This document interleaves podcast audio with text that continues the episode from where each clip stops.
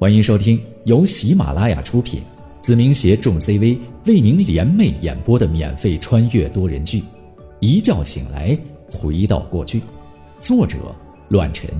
欢迎您的收听。第一百三十四章，场面一度尴尬。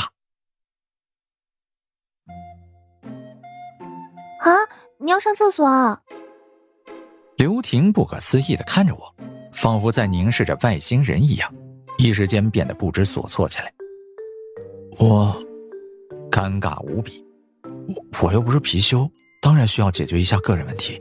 可我凝视了一下自己的双手，其中一只手臂缠着厚重的纱布，包裹的如同一个粽子；另外一只手臂不用说，挂着营养袋和吊瓶，根本动弹不得。根本抽不出一点动作来解决自身的问题。那那怎么办？刘婷脸色绯红，十分不好意思。呃，帮我叫个护工吧。我也极其尴尬，说了起来。不，不行，我帮你吧。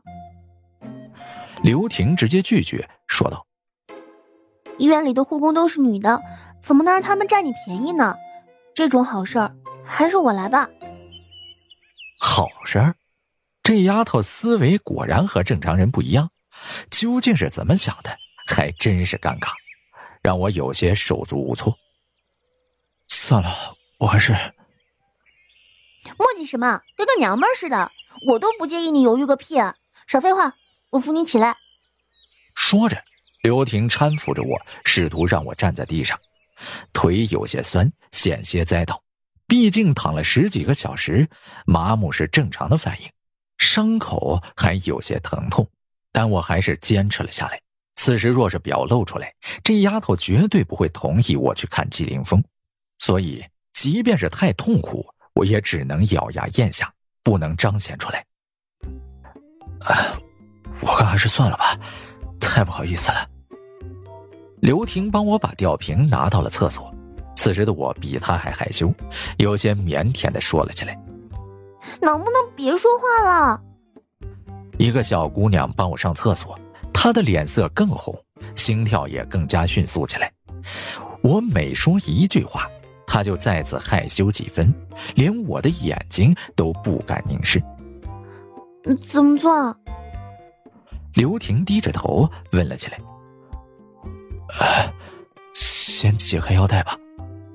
后者点头，然后直接把我的腰带解开，随后便转过头去，小声的嘀咕道：“好了，你可以方便了。”我，大姐姐，你确定？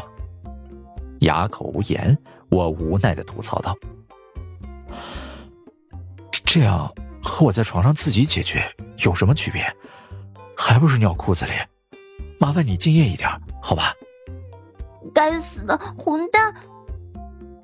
刘婷心虚不已，自然知道接下来该如何帮我，但从没接触过异性的她有些逃避，有些好奇，更有些期待。这种鬼心思很复杂，让她害羞不已。你你闭上眼睛！刘婷一咬牙，直接对我吩咐起来。好，好吧。为了配合他，我直接毫不犹豫的闭上了眼睛，不是因为别的，只是我憋得难受。再不解决的话，万一给身体弄坏了，可就糟了。刘婷蹲下了身子，将我裤子的纽扣谨慎的解开，紧接着她手忙脚乱的忙活了片刻，直接绕到了我的身后，双手一用力，直接将我裤子干净利落的扒了下来。真是直接。好了，快点！刘婷喘息飞快，不知道已经修到什么样子了。呃，可不可以帮我最后一个忙？我再次尴尬，低头看着自己，然后说道：“稍微帮我扶一下，否则的话还是会尿裤子。”混蛋，怎么这么麻烦啊！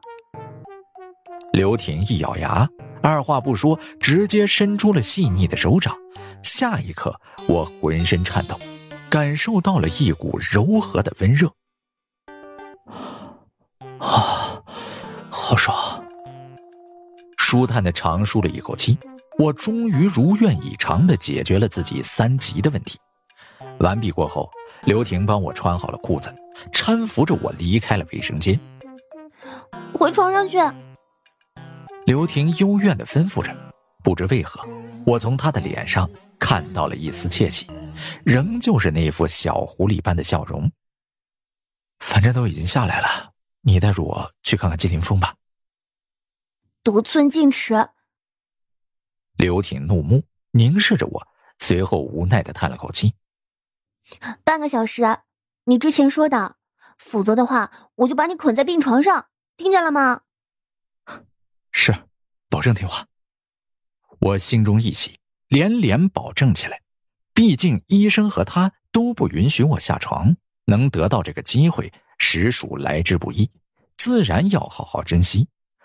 走到门口，刘婷疑惑的问道：“他在哪个病房啊？”霎时间，我再次暗骂自己脑子不够用，连忙说道：“你拿出我口袋里的电话，给张龙拨过去，他会告诉我们。”打过电话后，我们二人如同做贼似的绕开了层层眼线，终于走到了电梯，朝着楼上的重症监护室前去。刚走出电梯，便看到了迎接我们的张龙，后者精神恍惚，只睡了几个小时，便继续守在纪凌峰的门前。耗子怎么样？张龙看着我包扎的伤口以及悬挂着的吊瓶，担心的问了起来。没什么大碍，我想去看看林峰。后者点头，叹了口气，带着我们朝前走着。他的情况并不乐观。我知道。我没有多说什么，面无表情的走在他身后，来到了重症监护室。透过窗口，我看到了浑身连着仪器、插着十几根各式各样导管的季凌峰。他脑袋上绑着纱布，安详的沉睡着，毫无表情。只能进去二十分钟，和他聊聊天吧。张龙推开了监护室的房门，随后刘婷搀扶着我走了进去。我坐在了他床头的椅子上，刘婷将吊瓶挂在了病床的架子上，静静的站在了我的身旁。你先出去吧，等下我会招呼你。我想和林峰。单独说会话。我静静的看着季凌风，对着刘婷说了几句：“好，有什么需要的尽管叫我。”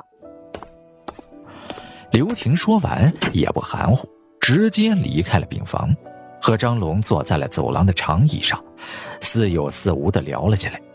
毕竟在张龙辍学之前，我们都是同班同学，所以他们也认识，自然也有聊天的话题。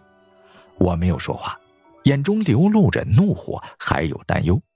不知不觉，我变得唉声叹气起来，十分自责。每一个影子的兄弟都如同我自己的家人，而现在家人躺在这里，我却无能为力，仿若一个家长没有做到照顾孩子一样，唯有深深的自责。林峰，别睡了，该醒醒了。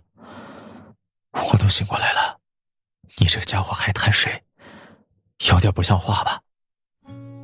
大不了我给你放假。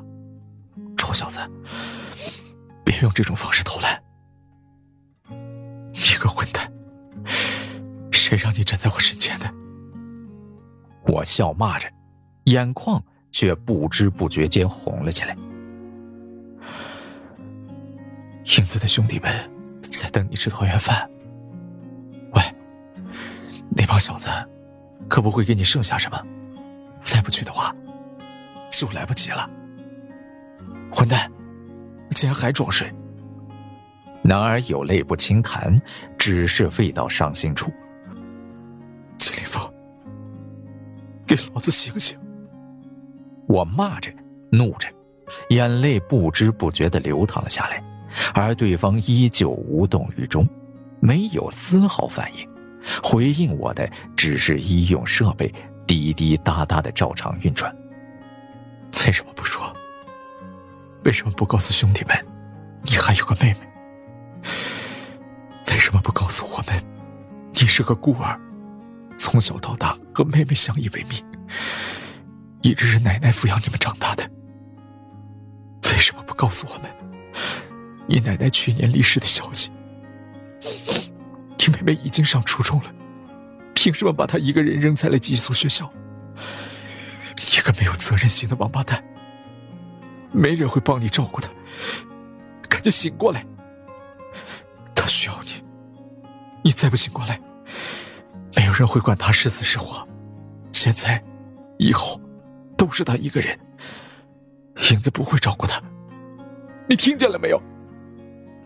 这一切的一切，都是钱瑞前些日子才告诉我的。我相信影子的任何一个兄弟。而钱瑞调查这些，只是想给所有人一个最好的保障。无疑，季凌风的身世是最可怜的一个，没有之一。从小到大，都是和自己的妹妹相依为命，由一个老人抚养长大。他们的父母早年意外身亡，学习成绩优异的季凌风，小小年纪就离开了校园。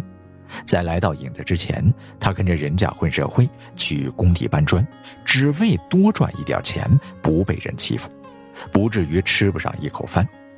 这就是他，一个白白净净、瘦弱不堪，但充满坚毅决心的少年。